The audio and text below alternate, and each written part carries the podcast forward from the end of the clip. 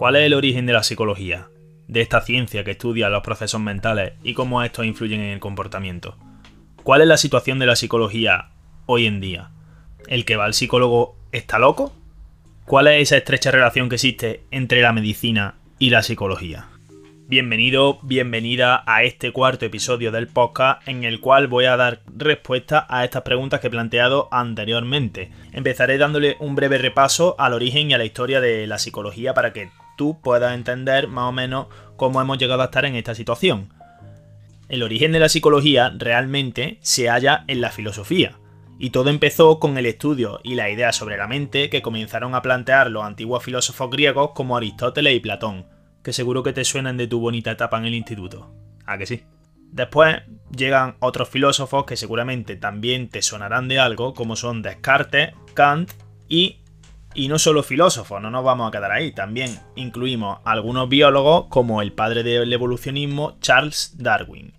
Pero la psicología científica como tal, la ciencia de la psicología, aparece realmente con el primer laboratorio de psicología, en el año 1879, creado por Wilhelm Wundt.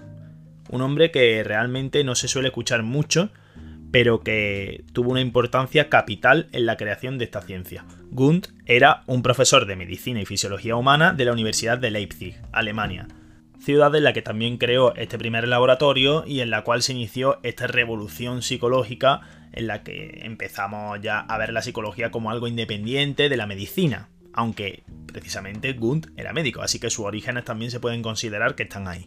Después de esto, la ciencia de la conducta ha seguido evolucionando y viendo cómo surgían numerosas ramas, tales como la gestal, el conductismo, el cognitivismo, hasta llegar a hoy, una época que está marcada por una integración de varias de estas áreas, pero especialmente las neurociencias, que se dedican al estudio de la neuroimagen, la electroencefalografía, las imágenes con resonancia magnética nuclear y tal, y también la psicología cognitiva, pero también observamos muchísimas aportaciones del conductismo en las terapias de hoy en día. Y hasta aquí este resumen corto de la historia en el cual podemos encontrar ciertas explicaciones a lo que hoy llamamos psicología. Hoy en día hay una gran cantidad de terapias, prácticamente para cualquier problema que pueda surgirle a una persona. Y es cierto que el uso de la terapia se está multiplicando con respecto a estas etapas anteriores de la historia. Pero sin embargo, sigue existiendo aún hoy en día mucho estigma hacia las personas que acuden a terapia, etiquetándolas, como he dicho en la introducción, como locos. Cuando una persona que, no, que acude a terapia no tiene por qué padecer un trastorno, y alguien que padece un trastorno tampoco debe ser llamado de esta manera. Este hecho provoca que las personas aguanten, aguanten y aguanten hasta que su problema se ha convertido en algo ya muy grave debido al paso del tiempo y al empeoramiento del problema psicológico. Muchas veces también se observa que las personas que acuden a psicoterapia se recluyen en sí mismas, se ocultan para evitar esa discriminación que se sufre al buscar ayuda psicológica por tener un problema. Hay mucha discriminación y muchas veces el círculo más cercano de la persona el que le dice que ir al psicólogo es de estar mal de la cabeza o de tener un problema mental. Y esto todavía no está visto como, por ejemplo, puede ser visto tener un problema físico. Sin embargo, querido oyente, en este episodio quiero venir a decirte que no hay que tener miedo de ir al psicólogo. Acudir a terapia no quiere decir que esa persona tenga locura. Al contrario, es un indicador de que esa persona realmente se preocupa por sí misma y por su propio bienestar y quiere cuidarse, igual que alguien que va al gimnasio. Es un signo de autocuidado, de querer crecer y avanzar en la vida. Y en determinadas ocasiones podemos necesitar la ayuda de otra persona porque no tenemos las herramientas necesarias para llegar a nuestro objetivo en la vida. Y muchas veces esa persona nos las va a aportar. Nos va a dar herramientas para que nosotros podamos ser felices realmente. Muchas veces también somos propensos a creer que el psicoterapeuta es una persona que nos va a analizar, que alguien que va a sacarnos el dinero o que va a intentar que el número de sesiones sea el mayor posible. Sin embargo, en la mayoría de ocasiones, es alguien que va a acompañarte en el proceso y que va a aceptar tus pensamientos y tus sentimientos sin juzgarte. Algo que hoy en día es complicado ver en el mundo.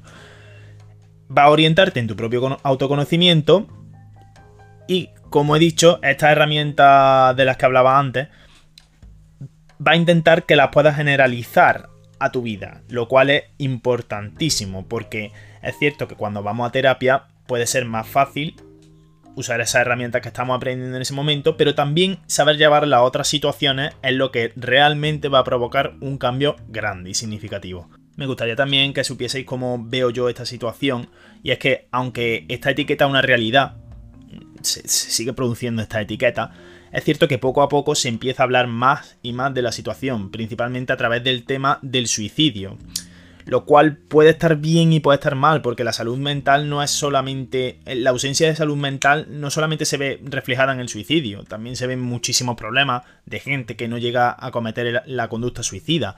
Sin embargo, eh, se oye más cada vez que sale a la luz un caso de una persona famosa, como ha sido recientemente la actriz Verónica Forqué, que es solo uno de los miles y miles de casos de suicidio que se dan al año en España y que después de la pandemia del coronavirus es cierto que han aumentado. 2020 se ha convertido en el año con mayor número de suicidios registrados en España. Esto ha salido últimamente en muchas redes sociales. Es cierto que en, las noticias y en el telediario no se muestra tanto todavía, pero esperemos que poco a poco se le vaya dando más voz a esta situación. Eh, el avance del informe del Observatorio del Suicidio en España de la Fundación Española para la Prevención del Suicidio notifica que este año se ha producido un aumento de 270 disfunciones por esta causa, es decir, un 7,4% más que el año pasado.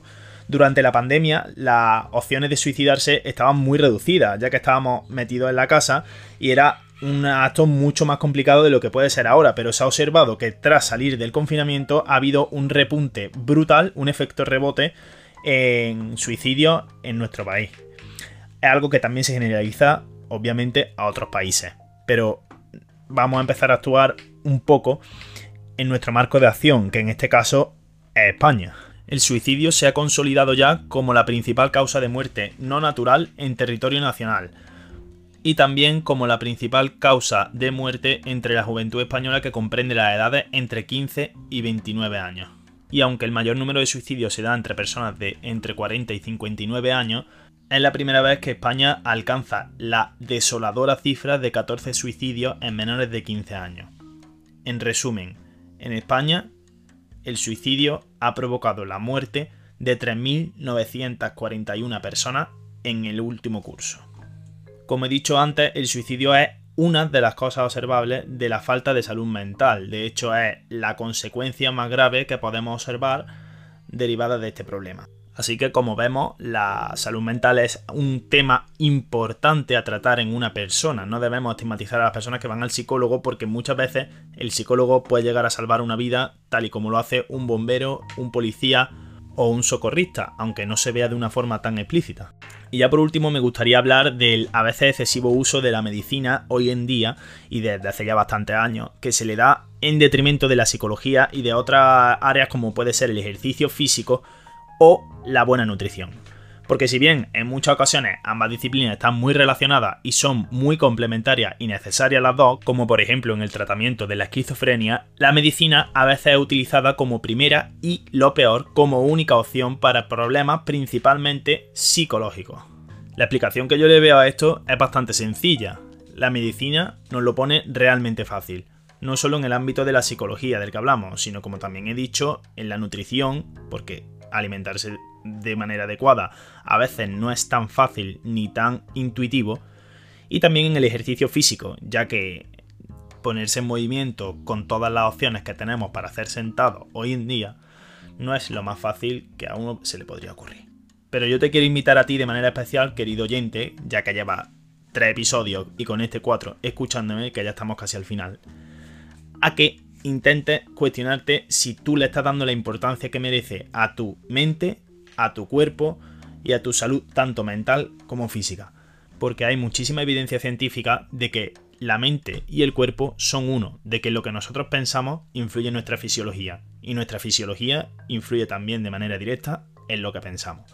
Sabemos que malos patrones en una de estas dos áreas se relacionan con malestar a corto plazo y con mala salud física y o mental a medio y largo plazo, pero es mucho más difícil y exige mucho más de nosotros mismos salir de esa zona de confort y ejercitarse, nutrirse bien y acudir a un psicólogo, que a veces no es fácil, para resolver nuestras vicisitudes, que echar mano a una pastilla que en algunas ocasiones son únicamente placebos, es decir, una forma de tranquilizarnos y de que pensemos que estamos más sanos o mejor, pero sin realmente llegar a tener un efecto en nuestra fisiología y mucho menos en nuestra mente. Que por cierto, te voy a contar personas que usan ibuprofeno, un antiinflamatorio, sí, para reducir los síntomas de un ataque de ansiedad. Bueno, y ya está. Esto era todo lo que quería comentar por hoy. Eh, para concluir, me gustaría decir una cita que a mí me marcó mucho y que me gusta bastante. Y es que los problemas que antes se solucionaban con filosofía, hoy en día se solucionan con medicina. Es decir, con una pastilla. Como conclusión del episodio, quiero que te quedes con que hay que reducir estos prejuicios hacia personas que van a psicoterapia, que se preocupan por su situación y que quieren cambiarla, o simplemente pasar a tener una vida mejor y más satisfactoria y más plena. Y solamente quiero decir una cosa más, y es que imagina que una persona que tiene una situación crítica acude al psicólogo y acaba evitando años de sufrimiento o de infelicidad, o en última instancia y en caso ya extremo, el suicidio. Teniendo esto en mente, llamaríamos a esa persona loca. Sin más, muchísimas gracias por acompañarme en este cuarto episodio. Te deseo que tengas una muy feliz entrada de año y unas felices fiestas para lo que queda que el 2022 sea un año lleno de propósitos, ilusiones y objetivos cumplidos y realizados y sobre todo que seas muy feliz. Si te ha gustado este episodio, compártelo con tus amigos y sin más, hasta luego y un abrazo enorme para ti.